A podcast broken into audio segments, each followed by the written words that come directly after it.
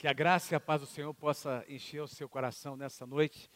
Os irmãos também que estão aí conectados conosco, conforme nós já demos as boas-vindas e continuamos com, a, com o, nosso, o, o, nosso culto online acontecendo e nós estamos realmente é, aprendendo, não é? é? Vivendo esse grande desafio é, durante esse, esse momento, esse tempo, essa estação que de alguma forma Deus está permitindo que nós passemos por ela. Gente, Deus é bom, quem pode dizer amém por isso? Deus está no controle de todas as coisas. Deus conhece, Deus sabe o que faz e o nosso Deus é um Deus que também nos ensina a sermos pessoas prudentes. Talvez você ficou sabendo que os nossos campos começaram, retornaram também hoje, tanto o pastor Zenga quanto o pastor Oswaldo, eles fazem parte do grupo de risco. E nós, é, eu conversei com o presidente, é importante você saber disso, né? conversei com o presidente do Conselho de Pastores, pastor Atílio, é, porque nós temos vários pastores em Londrina que, que, são, que têm acima de 60 anos, né? fazem parte do grupo de risco, e uh, a prefeitura de Londrina, junto ao prefeito, eles liberaram para que esses pastores pudessem retornar para ministrar nas igrejas, não é? Mesmo que a gente tenha, esteja divulgando para as pessoas eh, que fazem parte do grupo de risco, que, que têm essa idade, não é acima de 60, não venham, os pastores foram liberados. Por isso, os pastores dos campos estão ministrando, ministraram hoje de manhã, e o pastor Luiz também estava conosco, pastor Luiz, pastora Pedina, também estiveram conosco hoje de manhã, porque como pastores, eles foram liberados. Eu creio que Deus tem uma palavra para ministrar o seu coração nessa noite. Mas antes de nós entrarmos na palavra, eu gostaria que nós fizéssemos uma oração pelo Brasil, uma oração pela nossa nação. Quem aqui ama o Brasil, diga amém. O pessoal está aí participando conosco. Eu, é, o que nós estamos fazendo, experimentando hoje, está acontecendo em muitas cidades do Brasil. Aos poucos, as igrejas estão voltando, o comércio está voltando, ainda que de maneira é, gradativa, não é? A gente vai ter que sentir como é que vai ser a evolução de, desse grande desafio que nós estamos enfrentando.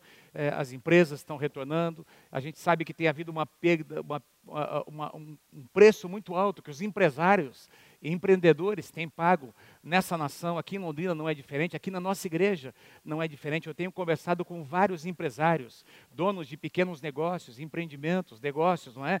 é, é área de serviços, comércio, e esses irmãos estão enfrentando grande, é, um grande desafio pessoal, e isso está acontecendo também uh, se estendendo para a nossa nação. Então eu gostaria de fazer uma oração com você. Quero pedir que você levante uma das suas mãos e você concorde nessa noite com essa oração. Pai, nós estendemos as nossas mãos para abençoar a nossa nação, Senhor.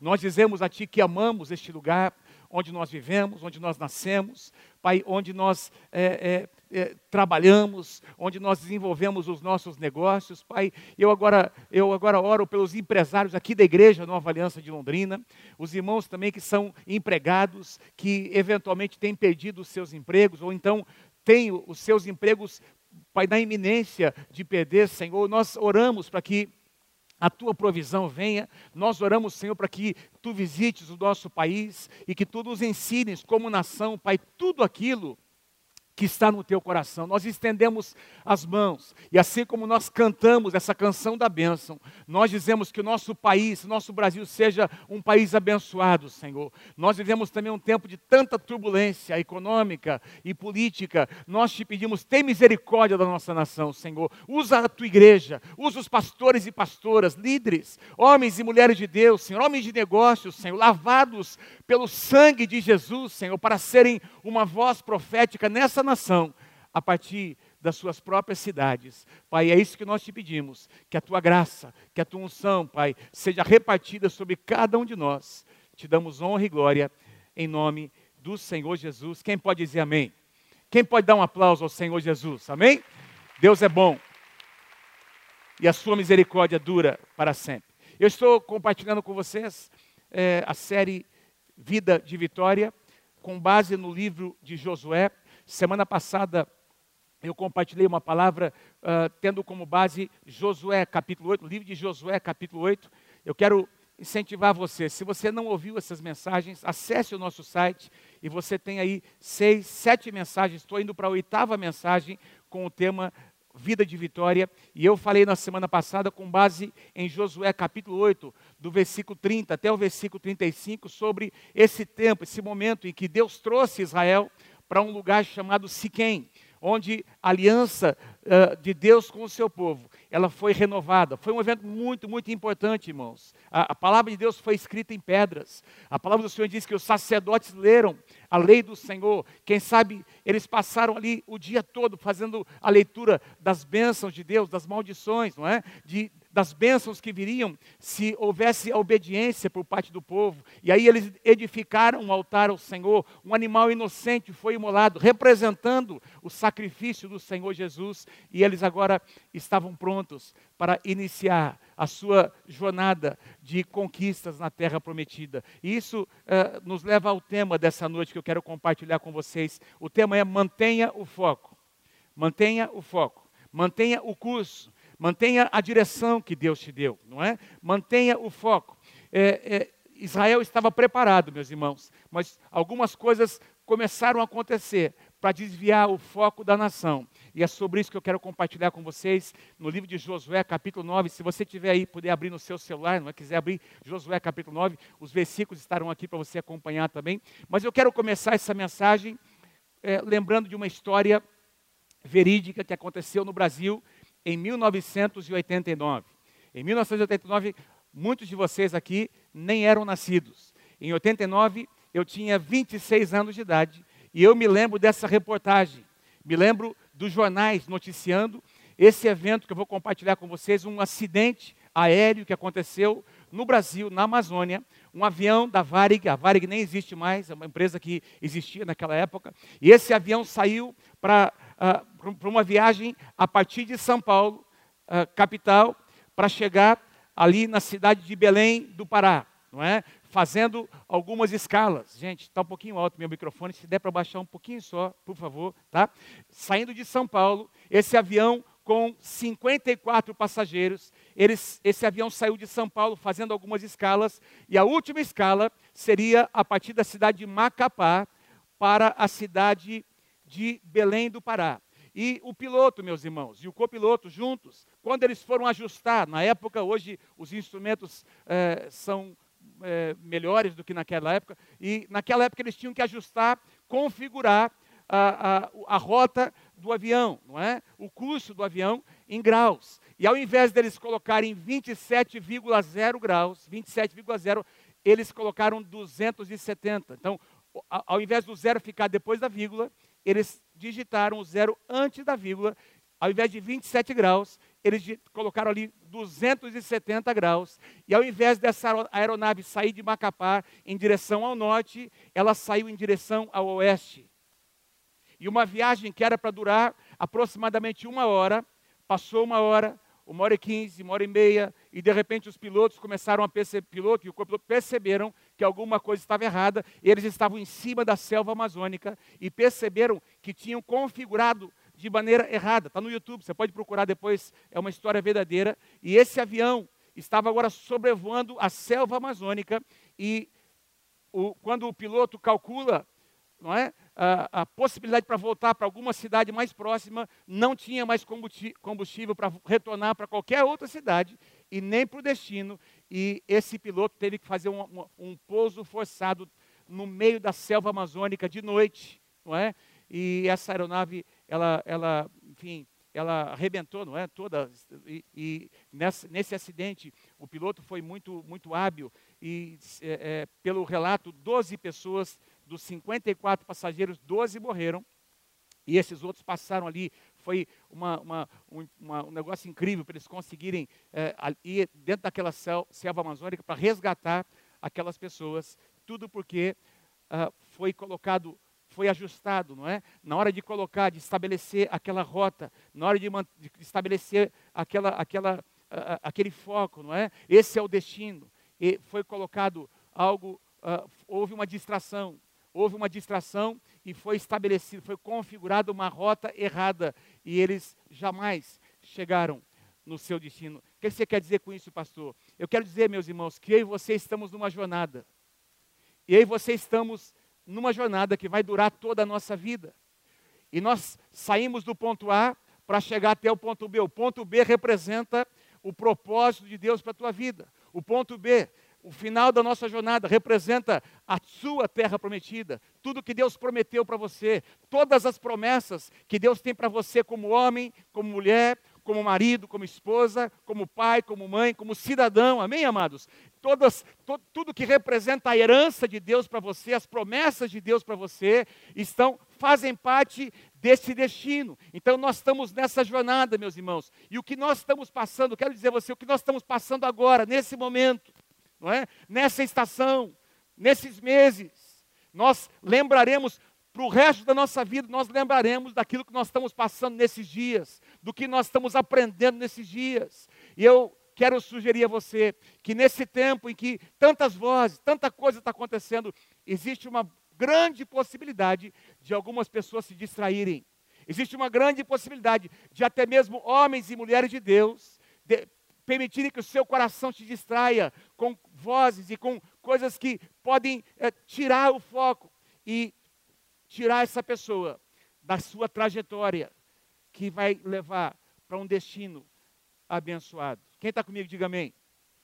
Pastor, mas como, como, como, como, que, como que isso acontece? Você pode encontrar na, na, nas Escrituras é, muitos exemplos, personagens que começaram muito bem, começaram cheios da unção, começaram cumprindo o seu chamado e alguma coisa aconteceu no meio do caminho. E houve um desvio, pegaram um atalho, tentaram negociar o que não podia ser negociado. E, meus irmãos, alguns deles jamais atingiram o destino, alguns outros atingiram, até fizeram alguma coisa para Deus, mas chegaram no final da sua vida de maneira medíocre, fazendo muito menos do que Deus havia planejado. Esse não é o desejo de Deus. O que Deus planejou para você é que você chegue no final da sua vida, da sua trajetória, celebrando ao Senhor as conquistas que Deus vai permitir que você alcance em nome do Senhor Jesus. O que eu vou contar para você aqui é a história de Josué, que, meus irmãos, num momento da sua vida, ele deixou de ouvir Deus e ele se distraiu e algumas consequências aconteceram. Acompanhe comigo, Josué capítulo 9, a partir do versículo 1. E souberam disso todos os reis que viviam a oeste do Jordão. Souberam o quê? Souberam da renovação da aliança que Deus tinha feito com o seu povo. Souberam da, desse momento de avivamento que aconteceu ali em Siquém, quando Deus renovou a sua aliança, quando Deus renovou suas promessas, não é? Agora o povo estava agora é, fortalecido, empoderado para começar a conquistar aquelas nações e aqueles povos. E diz lá que esses povos souberam, e eles, versículo 2, se juntaram para guerrear contra Josué e contra Israel. Nós estamos falando sobre seis nações, seis nações poderosas que eram as principais nações que viviam no que nós conhecemos como a terra prometida: os amorreus, os cananeus, os heteus, os perizeus, heveus e jebuseus. E esses inimigos naturais, meus irmãos, para nós, representam os inimigos espirituais que, com que nós temos que lutar durante a nossa jornada. Estamos numa jornada, sim ou não, queridos? E nessa jornada enfrentaremos inimigos. E aqui esses inimigos que eles, na verdade, eles guerreavam entre si até então. Eles não eram uma só nação, eram várias nações que lutavam entre si. De repente, agora, eles se juntam para derrotar Israel. Versículo 3. Contudo, quando os habitantes de Gibeon souberam o que Josué tinha feito com Jericó e Ai, habitante, Gibeon era a próxima cidade não é, a ser conquistada, não é? No caminho, no caminho que Deus havia, uh, no plano que Deus havia dado a Josué de conquistas, Gibeão seria exatamente a próxima cidade que ficava, meus irmãos, aproximadamente 30 quilômetros do acampamento ali de uh, onde eles estavam, onde eles fizeram o seu quartel-general, onde eles se estabeleceram a 30 quilômetros, dentro da terra. E os gibeonitas, o que, que eles fazem? Versículo 3, é, é, versículo 4, aliás, eles recorreram a um ardil. Os gibeonitas, habitantes de Gibeon, recorreram a um ardil, a uma estratégia. Enviaram uma delegação, ou seja, alguns representantes da cidade, trazendo jumentos carregados de sacos gastos e vasilhas de, de couro velhas, rachadas e remendadas. Então, aqui, meus irmãos, está se referindo, é? diz que eles, eles começaram a, a elaborar uma estratégia para fazer, para parecer que eles estavam vindo de uma terra muito distante. Se você depois conferir a sua Bíblia no capítulo 10, versículos 2 ou 3, mais ou menos ali, de Josué, você vai perceber que a Bíblia diz que Gibeão, aliás, a cidade de Gibeão, era uma cidade fortificada, maior do que a cidade de Ai. E diz que todos os homens dessa cidade eram homens, eram valentes de guerra, eram homens acostumados a guerrear contra aquelas nações e de repente eles percebem que Israel, eles ouvem falar do Deus de Israel, eles ouvem falar dos milagres do Deus de Israel e eles disseram no seu coração: Olha, é melhor, não vai dar para lutar contra eles, é melhor nós nos aliançarmos, é melhor nós nos aproximarmos e nos envolvermos com eles para que nós não sejamos derrotados. Vamos nos infiltrar.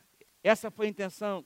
Versículo 5: Os homens calçavam sandálias gastas Veja a estratégia de, do, do inimigo. Calçavam sandálias gastas e remendadas, e vestiam roupas velhas.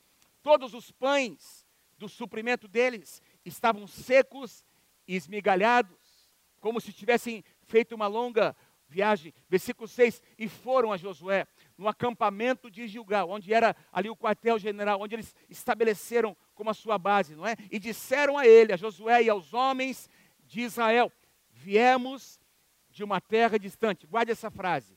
Viemos de uma terra distante e nós queremos que vocês façam uma aliança, um acordo. Vamos fazer uma aliança.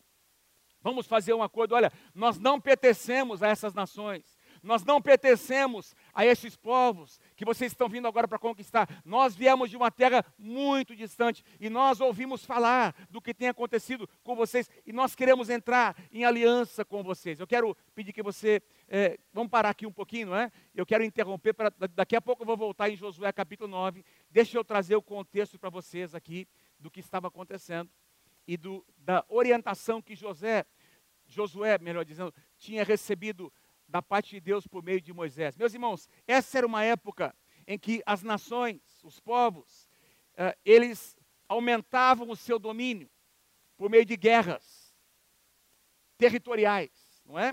Por meio da força e do domínio. O maior dominava o menor e impunha pesados impostos, não é? Subjugava e era assim que acontecia. As nações, elas iam crescendo na medida em que elas iam conquistando povos menores. Pastor, o que, isso tem a ver com a gente? Claro que nós não estamos aqui numa luta natural. Quando a gente lê muita coisa no Antigo Testamento, nós precisamos entender que são sombras e que existe uma aplicação espiritual para nós. Quer nós admitamos ou não, nós estamos numa guerra. Sim ou não? Quer nós admitamos ou não, nós estamos numa, numa guerra territorial. Tem, o território do seu coração pertence ao Senhor Jesus Cristo. Mas tem um inimigo que não abre mão, que não quer abrir mão de influenciar a minha vida e a sua vida. Tem um inimigo que ele é astuto, que ele quer nos prejudicar. Sim ou não, queridos? Estamos numa guerra. A nossa guerra não é contra pessoas. Efésios capítulo 6 diz que a minha luta e a sua luta não são contra carne e sangue, mas são contra, contra demônios, são contra é, é, é, influências espirituais que nós precisamos discernir. Em 2 Coríntios capítulo 10 também diz que as nossas armas não são naturais, mas são poderosas em Deus para destruir sofismas, sistemas, não é? Ah, ah, ideologias. Não vos conformeis com este século, Romanos capítulo 12 não tomem a forma desse mundo. Então tem toda uma, uma situação não é, de, de pensamento, um padrão do sistema desse mundo. Sim ou não, meus irmãos? E nós estamos inseridos nesse mundo, mas nós não fazemos parte desse mundo. Então tem uma guerra, tem uma luta acontecendo. E a gente precisa lembrar, meus irmãos, que é, Satanás continua agindo da mesma forma. Em 2 Coríntios, por exemplo, capítulo 2, versículo 11, eu não coloquei aqui, vou apenas citar. 2 Coríntios, capítulo 2, versículo 11, Paulo diz assim aos Coríntios que Satanás, ele é astuto, e para que ele não alcance vantagem sobre nós, nós não podemos ignorar as suas estratégias. Não podemos ignorar os seus desígnios. Por exemplo, Lá em João capítulo 10, versículo 10, Jesus diz que o ladrão, quem é o ladrão? Satanás. Ele vem senão para quê? Para roubar, matar e destruir. Ele quer roubar os teus sonhos, destruir os teus projetos. Ele quer acabar com a sua família. Ele quer destruir o teu chamado, fazer com que você interrompa o seu chamado. Por exemplo, quantas vezes Jesus, meus irmãos, ele, as pessoas se aproximavam, os religiosos se aproximavam e faziam perguntas, não é? Mas Jesus discernia o coração deles, porque eles não faziam perguntas para aprender, mas faziam perguntas para tentar colocar Jesus numa contradição, para tentar é, fazer com que Jesus interrompesse é? para que ele, ele fosse morto antes da hora. Mas Jesus, ele conhecia o seu destino, ele conhecia a sua jornada e ele não permitiu que nada impedisse de chegar no seu destino em Deus. Mas ele teve situações que vieram para tentar desviá-lo dos propósitos do Senhor. Meus irmãos, quando, quando Deus disse para Moisés que Josué seria o líder, se você, você pode conferir depois, lá em Êxodo capítulo 34 e também em Deuteronômio, não é? Você vai encontrar, por exemplo, Deus dizendo assim para Moisés: Olha, essa nova geração vai conquistar a terra, mas quando eles entrarem na terra, eles precisam observar algumas coisas. Eles não podem se misturar com aquelas nações, porque essas nações são nações que adoram esses deuses, eles sacrificam pessoas, são nações imorais, não é? Eles não podem, não podem uh, uh, entrar em julgo desigual. Diga assim comigo, julgo desigual. Não podem se envolver em casamentos mistos. Gente, Deus sempre disse isso. Deus sempre disse. É preciso haver uma separação, é preciso haver uma consagração. E mesmo aquelas pessoas que pertenciam a outras nações, que eventualmente vieram a fazer parte do povo de Israel, como Rabi, e também alguns estrangeiros, porque na lei de Moisés tinha essa possibilidade de, de os estrangeiros é, fazerem parte da nação de Israel.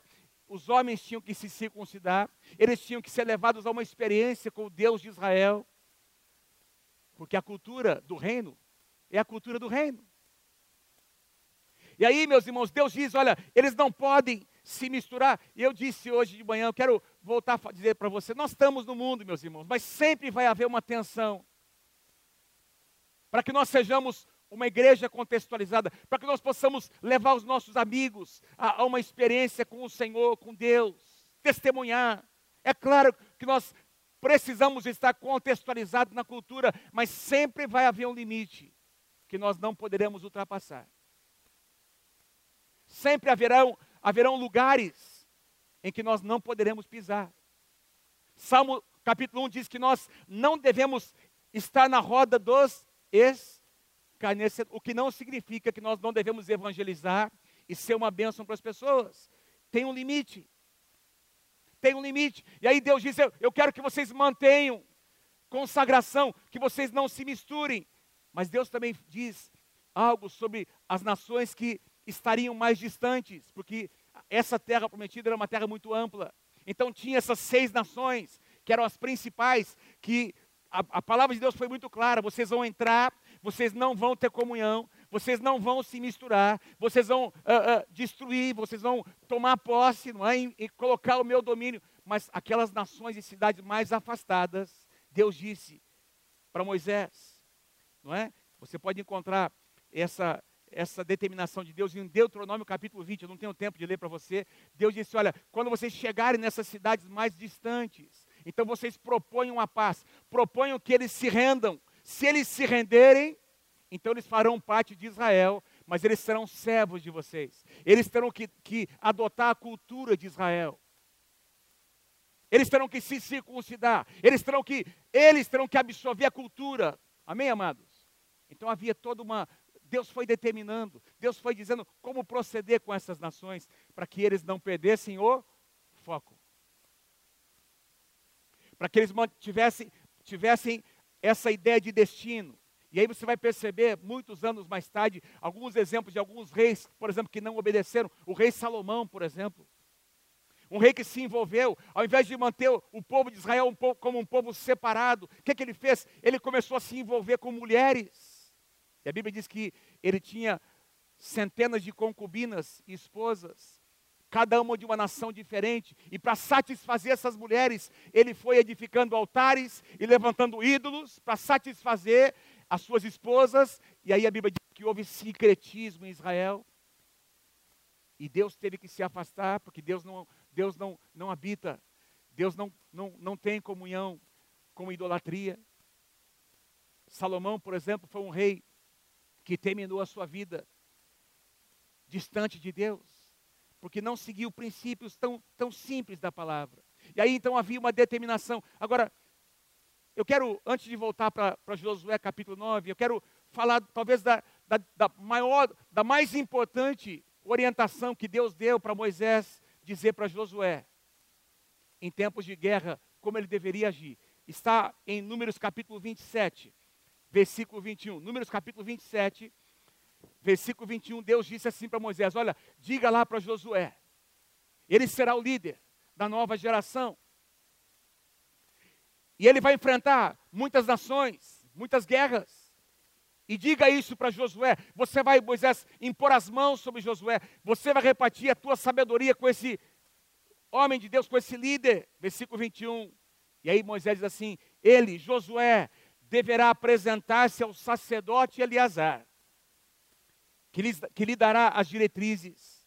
Josué e toda a comunidade dos israelitas seguirão as suas instruções de quem? Do sacerdote Eleazar, deste homem de Deus que representava a direção espiritual para a nação quando vocês saírem para a batalha. Deus estava dizendo para Josué: não saia para a batalha sem consultar sua cobertura espiritual.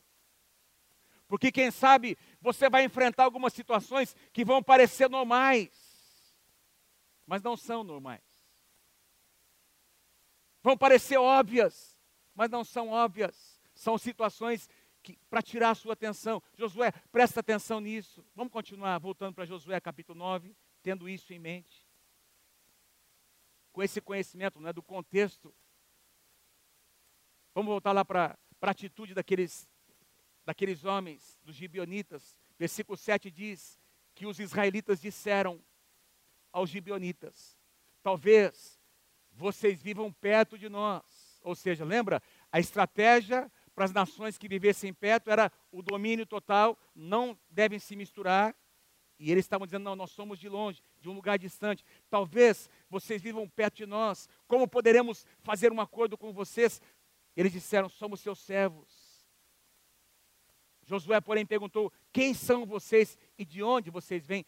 E mais uma vez eles respondem, porque eles conheciam o que Deus havia dito para Moisés. Eles responderam: Seus servos vieram de uma terra muito distante, por causa da fama do Senhor, o seu Deus, pois vimos, ouvimos falar dele e tudo o que ele fez lá no Egito, e de tudo o que ele fez aos dois reis, os amorreus, a leste do Jordão. Veja, eles, o que eles citam aqui como eventos em que Deus havia agido, eles citaram eventos que aconteceram antes do Jordão, antes de Jericó, antes de Ai. Para dar a entender, meus irmãos. Olha a estratégia, olha, olha, olha a malandragem desse, desses inimigos, não é? Para tentar enganar o povo de Deus, eles conseguiram. Versículo 11. E os nossos líderes disseram, e todos os habitantes da nossa terra nos disseram: juntem provisões para a viagem. Vão encontrar-se com eles e digam-lhes: somos os seus servos, façam um acordo, façam uma aliança conosco. Esse nosso pão estava quente quando o embrulhamos em casa no dia em que saímos de viagem para cá, mas vocês, mas vejam agora como está seco e esmigalhado. Essas vasilhas de couro que enchemos de vinho eram novas, mas agora estão rachadas e as nossas roupas e sandálias estão gastas por causa da longa viagem. Presta atenção numa coisa que eu vou dizer a você. Meu irmão, não dá muita conversa para o inimigo, não. É muita conversa. É muita atenção para pessoas que eles não deviam, não é? E aí tem, tem aqui essa, essa postura de vítimas, e essas mentiras são colocadas, não é? Vez após vez. E aí, meus irmãos, Josué, o líder, o grande líder, grande homem de Deus, comete dois erros. Dois erros. Versículos 14 e 15. Os, os israelitas examinaram as provisões, naturalmente falando, mas eles estavam envolvidos emocionalmente com aquela sugestão. E aí diz lá, mas não consultaram o Senhor. Não consultaram o Senhor. Versículo 15. Então Josué fez uma aliança. Então Josué tomou uma decisão. Ele fez um acordo de paz com eles, sem consultar o Senhor, sem consultar o sacerdote, garantindo poupar-lhes a vida e aos líderes da comunidade. e os líderes confirmaram, o confirmaram com o juramento. Dois erros: não consultaram o Senhor e fizeram uma aliança, um julgo desigual. E aí no versículo 16, nós lemos três dias depois de fazerem essa aliança, apenas, gente, três dias depois, alguém veio trazer o recado de que eles tinham sido enganados. Alguém aqui já foi enganado? Assim, você acreditou em alguém? Você, assim, meu, você se envolveu, você queria ajudar. Eu me lembro que eu fui, certa ocasião, visitar uma pessoa lá no, no hospital, no Mater aqui em Londrina. Estava saindo tarde, era meia-noite e meia, uma da manhã. Eu, eu, não sei se era alguém da família, nem lembro o que tinha acontecido. Eu estou saindo ali de carro e eu vi esse carro ali parado naquele posto que tem em frente o Mater Dei, um, um carro parado. Tinha ali alguns jovens e esse rapaz veio ali, eu estava ligando o carro e ele disse, pelo amor de Deus, pelo amor de Deus, eh, acabou a minha gasolina, não tenho como voltar para casa a minha mulher não sei o quê, e está assim, e está assado, e tá, eu preciso de 20 reais aqui para colocar. No, ó, meu carro está ali, ó. Abri a carteira na hora, fiquei tão envolvido. Passei, foi eu passar o dinheiro para ele, o rapaz saiu dando risada. E eu vi ele conversar com os. Eu fiquei olhando para ele, eu vi ele conversar com os amigos dele ali. Algo do tipo assim: enganamos mais um trouxa. Falei, caramba, eu fui sincero com ele. Alguém aqui já, já assim, conversou com alguém assim, que contou aquela história de que ele chegou, não é? De uma viagem e veio assim procurar emprego e ele está voltando para casa, só falta 50 reais para completar. Alguém já? Outro dia, uma pessoa aqui na frente da igreja, meu irmão, presta atenção, mas esse, esse casal tinha uma criança do colo. Aí a Márcia me ajudou depois, pastor, a gente conhece, né, Márcia? E eu caí. Mas caí bonito. Ele me chamou até pelo nome. Senhor é o pastor Davi, não é? Falei, sou.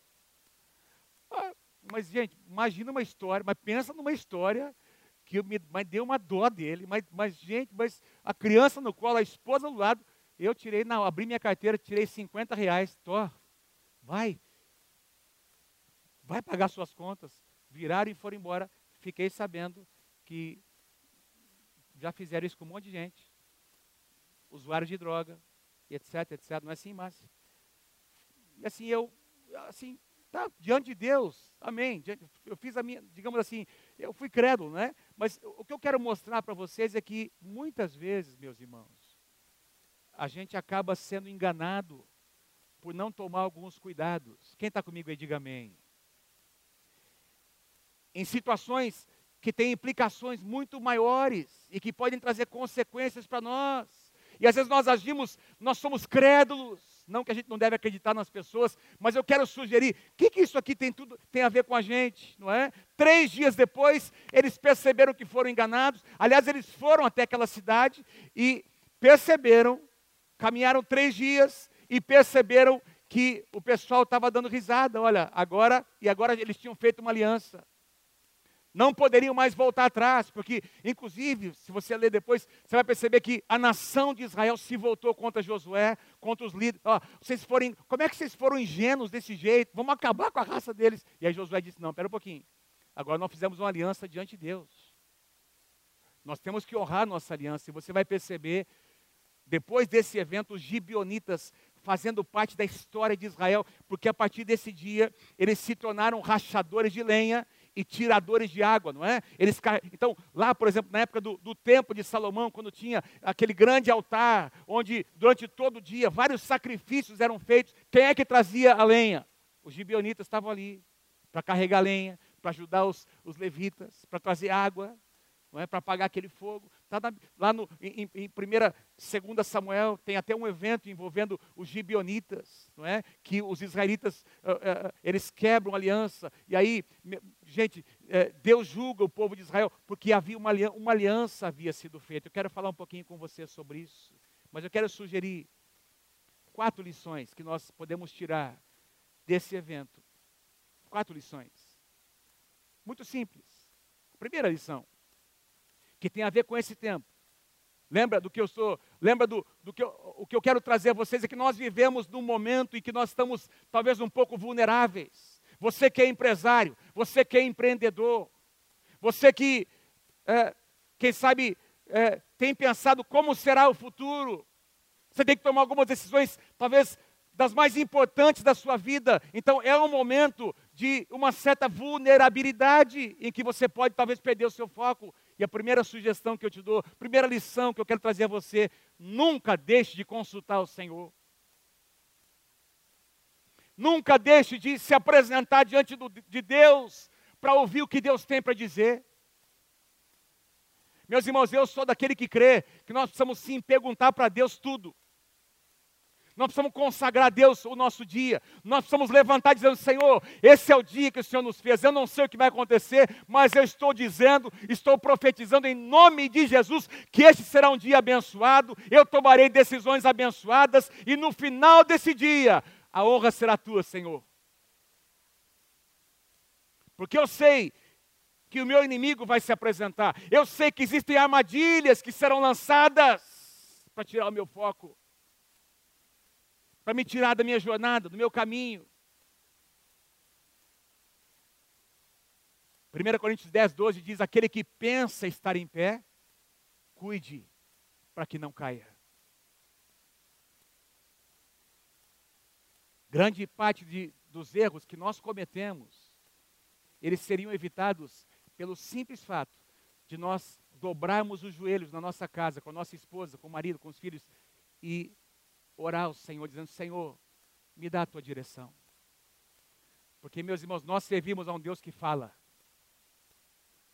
Eu quero ouvir um amém se você concorda. Nós servimos a um Deus que fala. Eu, tenho um salmo que eu, que eu amo, que diz assim: olha, o, o, os deuses deles têm mãos, mas não tocam. Os deuses deles têm pés, mas não andam. Não, é? não há fôlego de vida tem boca, mas não falam. Mas o nosso Deus, o Deus de Israel, o Deus que nós servimos, ele fala. Quando nós conversamos, quando nós abrimos nosso coração, nós ouvimos a voz de Deus e recebemos a sua direção. Tem direção de Deus para a tua vida. Nesse tempo. Tem direção de Deus para a tua vida. Josué era um homem que conhecia a palavra e ele era um homem de oração, mas por alguma razão, meus irmãos, ele não consultou a Deus. Eu quero sugerir duas maneiras muito simples de nós ouvirmos o que Deus tem para dizer. Nós temos a palavra e nós temos a oração. Nós temos a palavra. Deus fala dessas duas maneiras. Quando se abre a palavra, quando você começa a estudar o seu tempo devocional, quando você simplesmente gasta tempo para realmente beber da palavra, tem respostas de Deus para você, tem direção de Deus para a tua vida. Quem pode dizer amém por isso? Salmo 119, versículo 105. Lâmpada para os meus pés e a tua palavra, e luz para os meus caminhos. Está uma tradução um pouquinho diferente aí. Oração. Filipenses capítulo 4, versículos 6 e 7. Não andem ansiosos por coisa alguma, mas em tudo, pela oração e súplica, e com ações de graças apresentem os seus pedidos a Deus. E aí o que vai acontecer? No meio de uma tempestade tão grande como essa, essa aqui é a promessa de Deus. E a paz de Deus, que excede todo entendimento, guardará o coração e a mente de vocês em Cristo Jesus. Eu estava aqui agora, antes de começar esse culto, subi aqui no banheiro dos homens. Eu fui colocar esse, esse microfone, tem que colocar uma, um esparadrapinho aqui, não é? E eu estava ali, meus irmãos, coloquei na, numa bancada, olhei para fora, para a janela de fora, e eu comecei a, vir, a ver essa revoada de pássaros vindo, que estavam vindo agora do campo, dos campos para a cidade. E Deus colocou, falou algo no meu coração: se eu cuido dessas aves, elas saíram para comer alguma coisa, estão voltando para repousar em algum lugar, eu não vou cuidar de vocês? Deus cuida de nós. E Deus está cuidando de você. Não perca o seu foco. Amém. Aleluia. Não permita que nada desvie você do seu, do, do, do seu destino em Deus. Há vozes, há distrações que estão vindo para tirar você do foco da sua jornada. Lembra, a tua jornada é uma jornada, não é de um dia, não é de uma semana, não é de um mês, é uma jornada de uma vida toda. A segunda lição que eu encontro aqui, busque, além de ouvir a voz de Deus, além de abrir o coração com o Senhor, não é? de consultar a Deus, busque o conselho de pessoas sábias, pessoas competentes, gente que pode te ajudar, começando dentro da sua própria casa, o seu cônjuge, entra num acordo com a pessoa que está mais próxima de você.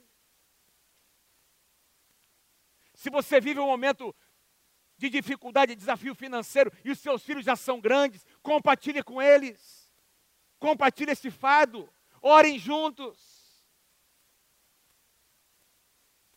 Josué não buscou o conselho do sacerdote, daquele que representava, era a determinação de Deus. Gente, por que, que Deus disse para Moisés algo tão específico? Diga para Josué que quando ele enfrentar suas batalhas, ele deve consultar o sacerdote fulano de tal deu até o nome, Eleazar, era o líder da congregação espiritual. Consulta, conversa, é uma voz a mais de alguém que conhece a Deus.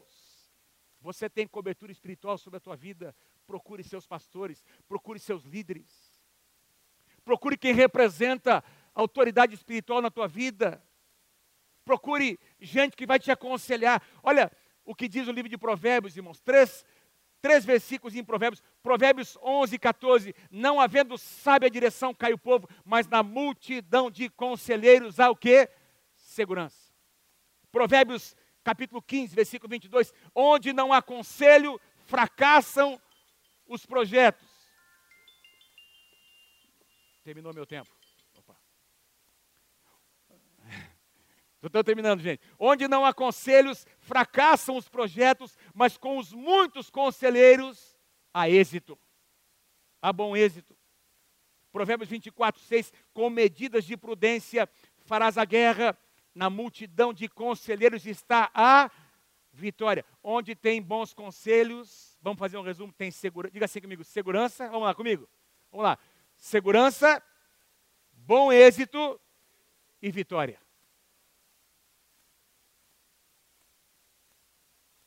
Louvado seja o nome do Senhor. E aqui eu quero incluir, se você é um empresário, um empreendedor, procure quem possa te ajudar. Tem alguns órgãos, como o Senac, Sebrae, tem alguns irmãos aqui da Igreja Nova Aliança que, faz, que, que dão consultoria, que podem te ajudar de maneira te, com competência técnica para você, para que você não precise fazer uma aliança errada com alguém. E de repente uma voz que vem e uma decisão errada num momento como esse pode ser uma tragédia na sua vida, busque conselheiros. Para que você possa tomar decisões sábias que vão trazer sucesso para a tua casa. Diga amém se você crê em nome de Jesus. Número 3, honre os seus compromissos. Eu achei muito interessante Josué, porque assim, deixa eu tentar dar um exemplo para vocês. É mais ou menos assim, eh, a gente já aconselhou, meus irmãos, algumas situações né? Então a moça está envolvida com o rapaz, o rapaz não é convertido. Pastor, mas eu amo. Não é assim, pastor Wagner? Pastora Fernanda. Ah, mas eu amo, pastor. Mas espera um pouquinho, olha. Eu sei que você ama, então investe. Traz para a igreja. Deixa ele ter uma experiência com Jesus primeiro. Não é? Depois você começa a namorar. Leva ele a ter uma experiência. Não, pastor, mas não está dando. Eu tenho certeza que se eu casar, ele vai se converter, pastor. Mas espera um pouquinho, meu irmão. Olha, a Bíblia diz, a Bíblia fala sobre julgo desigual. Ah, eu estou fazendo uma, uma aliança, estou fazendo uma, uma sociedade. Eu estou abrindo uma empresa, pastor, e eu vou fazer uma sociedade com fulano de tal. Mas como, quem é esse fulano? Não, ele não é convertido. Ele, ele, ele, ele tem outros princípios, outros princípios e valores. Mas, pastor, quem sabe Deus vai usar esse empreendimento para ele se converter? Espera um pouquinho. Você tem certeza? E aí, meus irmãos? Não é uma coisa tão difícil de acontecer depois que casou. Depois que fez a sociedade, aí começa a dar ruim. Aí, pastor, a moça volta, pastor, queria dizer para você uma coisa. Eu, eu, pastor, eu não amo mais ele. Ah, pastor, eu queria, assim, eu queria voltar atrás, pastor. Devia ter ouvido vocês. O que, que eu faço? O que, que a gente diz? Não, você fez uma aliança. Você precisa honrar sua aliança agora. Quem está comigo? Quem, quantos entendem o que eu estou dizendo? Não é assim. Você não pode, nós não podemos ser irresponsáveis também com os compromissos. Entenda o que eu estou dizendo aqui, irmãos? Porque às vezes nós, a gente tem uma, uma, uma maneira errada de lidar com situações. Claro que Deus, que existe uma maneira de nós consertarmos. Eu creio que existe uma maneira correta de nós consertarmos nossos erros. Mas nós precisamos, eu quero trazer para o nível de, como cidadãos, nós precisamos ser cidadãos conhecidos na sociedade como homens e mulheres que honram os seus compromissos. Eclesiastes capítulo 5, versículos 4 e 5 diz que, que nós devemos pensar bem antes de fazer um voto. Não faça um voto que você não possa cumprir. É melhor não fazer do que fazer o voto e não, e não, não honrar o voto que você fez. É o que diz lá em Eclesiastes. Então eu quero trazer para um, um lugar muito prático. Vou chamar os músicos que subam aqui já vou finalizar. Se você empenhou sua palavra em algo, cumpra o que você prometeu. Quem pode dizer amém por isso? Pague seus impostos. Fale a verdade. E conhecereis a verdade, e a verdade vos libertará. Não tem bênção em cima da mentira. Fale a verdade, ame a verdade, seja uma pessoa pontual. Se você marcou um compromisso, se você agendou, meu irmão, seja pontual no que você se comprometeu. Reconheça seus erros. Crente não pede desculpa, pede perdão. Porque na Bíblia não tem a palavra me desculpe, tem a palavra me perdoe. Perdão é mais, o negócio é mais, é mais profundo, é, é ou não é verdade? Eu reconheço o meu erro. Eu quero restituir você. Eu quero te pedir perdão em nome do Senhor Jesus. Amém? Amém, irmãos? Quem está aí comigo, diga amém. Estabeleça um padrão moral para a sua vida. Não basta fugir do mal.